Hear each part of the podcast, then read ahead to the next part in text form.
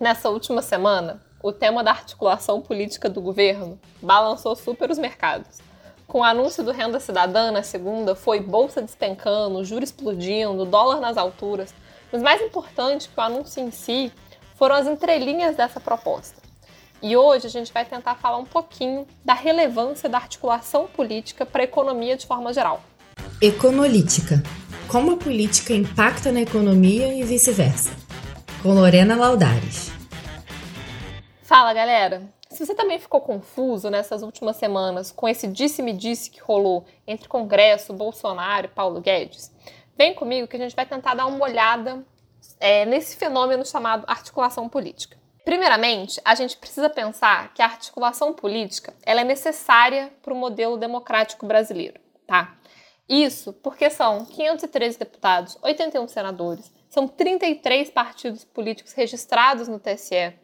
E para o chefe do executivo conseguir aprovar qualquer proposta no Congresso, ele vai precisar coordenar esforços no legislativo para vencer essas votações. Mas aí de onde é que surge né, essa necessidade que eu falei? Lá no final da década de 80, quando estava nascendo a nossa democracia, no pós-ditadura, o Sérgio Abrantes, que é um cientista político, ele cunhou o termo presidencialismo de coalizão para tentar definir essa particularidade da representação política brasileira, que é justamente a fragmentação partidária. Isso faz com que a gente tenha um modelo muito diferente dos Estados Unidos e de outras democracias na Europa, enfim, em qualquer lugar. Porque esse contexto do pós-ditadura é muito importante, porque a gente viveu uma repressão de representatividade durante mais de duas décadas. E a nossa democracia neófita ali precisava abarcar uma diversidade de pensamento muito grande. Então, naquele momento, fazia algum sentido você ter essa explosão de partidos. Mas isso não quer dizer também que o modelo tenha que ser esse para sempre, que não tem, é, que ele não tenha problemas e que a gente não possa repensar aí as nossas instituições. Mas eu estou colocando aqui só em perspectiva, né, esse ponto que muitas vezes é demonizado, né, da gente ter esse monte de partido, ele tem uma razão histórica de ser, assim, não, não brotam 33 partidos do nada. Então esse contexto pós-ditadura acho que ajuda a gente a entender um pouquinho isso. Mas muitas dessas críticas ao presidencialismo de coalizão é que ele potencialmente ele incentivaria o que a gente chama na ciência política né, de fisiologismo, que em bom português é o toma lá da cá. E é, que esse momento, né, que ele implicaria, né, que esse modelo, na verdade, né, de, de política, de democracia representativa com esse monte de partidos, ele implicaria em que as decisões políticas, né, fossem tomadas de forma não muito republicanas, assim, e que essa seria a causa raiz de vários problemas, de vários vícios do nosso sistema, inclusive a corrupção. Mas, gente, vamos lá, né? Democracia é disputa de interesses o tempo inteiro. Então, sempre, quanto mais atores né, aparecerem, participarem, quanto mais abrangente, heterogêneo for a sociedade, mais complexas vão ser as discussões, sim, assim, isso é um dado. E a democracia, ela sempre consiste nessa tentativa de construção de consensos. E essa é a prática. A gente não vai colocar aqui juízo de valor sobre se o que é, na verdade, uma característica do sistema. Eu acho que sim, é válido, a gente pode repensar, a gente pode discutir, mas aqui também não é o fórum para isso. O que a gente quer, né, o que eu pretendo fazer aqui nesse podcast hoje é justamente essa ponte em como que esse sistema que a gente tem hoje dado, ele é, direciona para um lado ou para o outro algumas pautas da economia, né? E como é que essa, essa articulação funciona? A gente sabe, né, que o ministro Paulo Guedes, ele tem várias ideias sobre o caminho a se seguir para a economia brasileira. E dentre, né, dentro de um arcabouço teórico liberal, e que ele sempre comenta, né, de desburocratizar, desindexar, é, desvincular os recursos públicos, promover as privatizações e trazer mais a iniciativa privada para esse jogo econômico do país. É, alguns desses pontos, né, eles tocam em reformas estruturantes. E geralmente, né, quando você fala em reforma estruturante na política, isso significa uma PEC. Né? O que é uma PEC? É uma proposta de emenda constitucional. Porque toda vez que você fala que você vai mudar algo que é estrutural, geralmente esse estrutural está contido na Constituição. Então, um mecanismo né, político que a gente tem para isso são as PECs. E é, a aprovação de uma PEC ela é feita por três quintos dos parlamentares que votam em dois turnos de discussão, sendo que o primeiro turno são cinco sessões e o segundo turno são mais três sessões. Então, assim, resumindo, né, a gente tem 308 deputados, 49 senadores para poder aprovar isso, em ao todo oito sessões, que só isso só de votação, fora o período de discussão, elaboração, enfim, negociação desses assuntos. É um processo longo que tem muita gente envolvida e por isso que é realmente difícil você criar consenso sobre esses assuntos. Mas é, é para isso que a política e a atuação política é importante. Porque vão ter determinados grupos de parlamentares ali que vão buscar estruturar esses consensos. É aí aqui que eu acho que é legal da gente trazer um, um documento que eu acho que não é muito conhecido assim do público geral, mas que eu acho particularmente super interessante para a gente entender melhor como é que funciona a nossa estrutura política, que é chamado Os Cabeças do Congresso Nacional. Ela é uma série publicada desde 1994, se eu não me engano. E aí, todo ano, eles classificam os 100 é, legisladores mais influentes do Congresso, né? São 70 deputados e 30 senadores. E aí eles vão e classificam esses senadores e deputados de acordo com cinco é, habilidades né, que cada um teria e em cinco categorias, que são os debatedores, os articuladores, os formuladores, os negociadores e os formadores de opinião. Essas cinco categorias, elas são super complementares para a democracia, né? Isso é legal da gente pensar que tem espaço para diferentes perfis de parlamentares. E eu vou explicar aqui um pouquinho cada uma dessas categorias para a gente entender onde é que eu quero chegar com isso tudo, tá? A primeira, né, que são os debatedores. Eles são os parlamentares mais ativos, assim, eles estão sempre atentos ao que está acontecendo e, principalmente, eles têm um senso de oportunidade e capacidade de repercu repercutir, é, seja ali no plenário, na imprensa ou nas redes sociais, fatos políticos, né, gerados tanto dentro quanto fora do Congresso. Esses caras, esses caras e mulheres, né, são por essência é, parlamentares mais extrovertidos, que procuram ocupar esses espaços, explorar esses assuntos para eles serem notícia. Então, alguns exemplos, né, desse perfil é o Cid Gomes, né, que é o irmão do, do Ciro, é, a deputada Tabata Amaral, que não sei se vocês lembram, no ano passado ganhou notoriedade, né, quando ela questionou ali o ministro da Educação, Ricardo Vélez, e a sua equipe na Comissão de Educação da Câmara.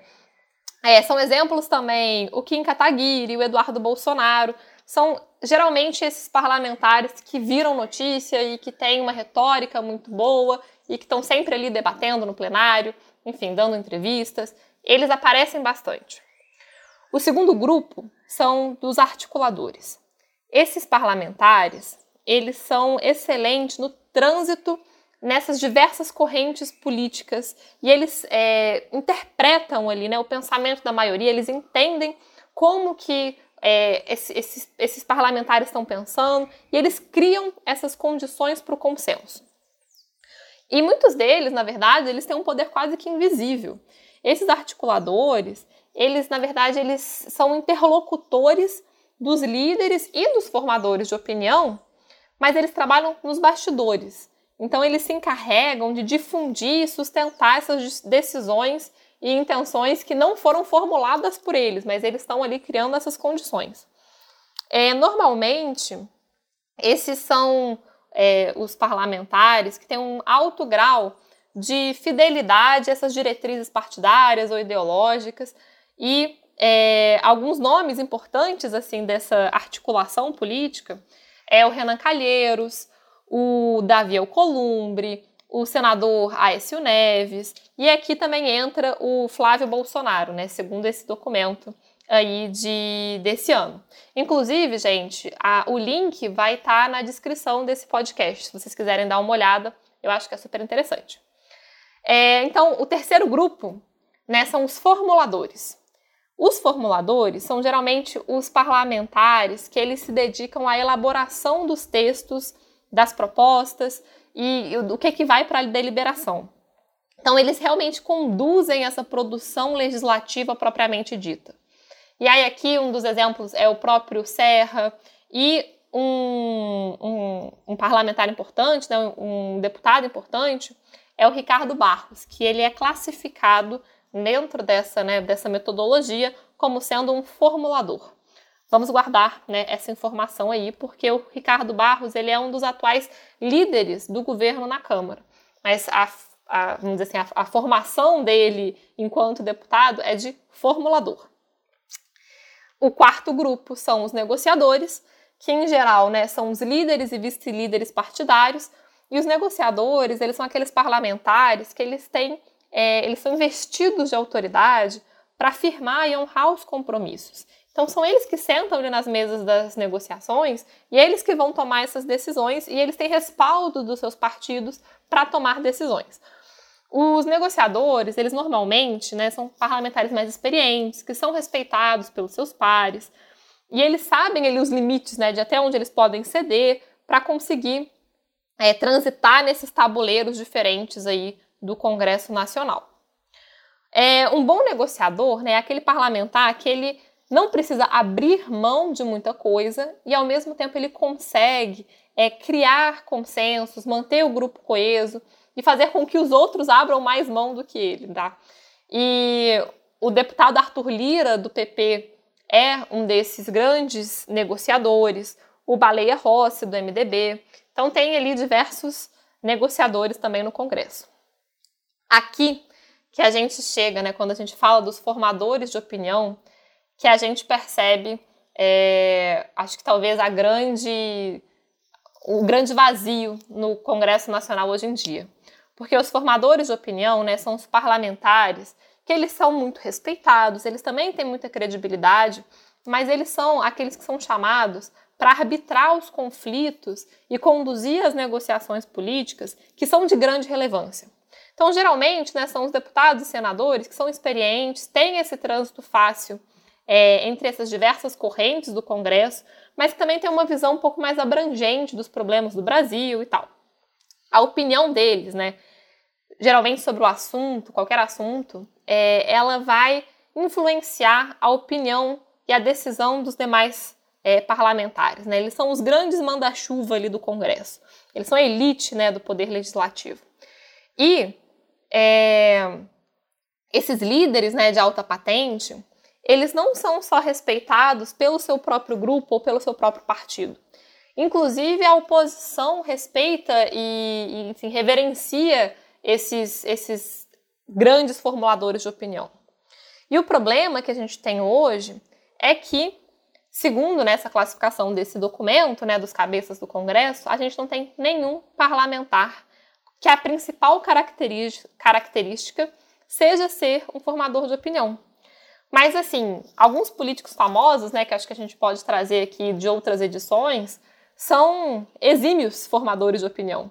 Né? O Michel Temer, por exemplo, na época que ele era deputado, o Antônio Palocci no, na era Lula, o José Sarney.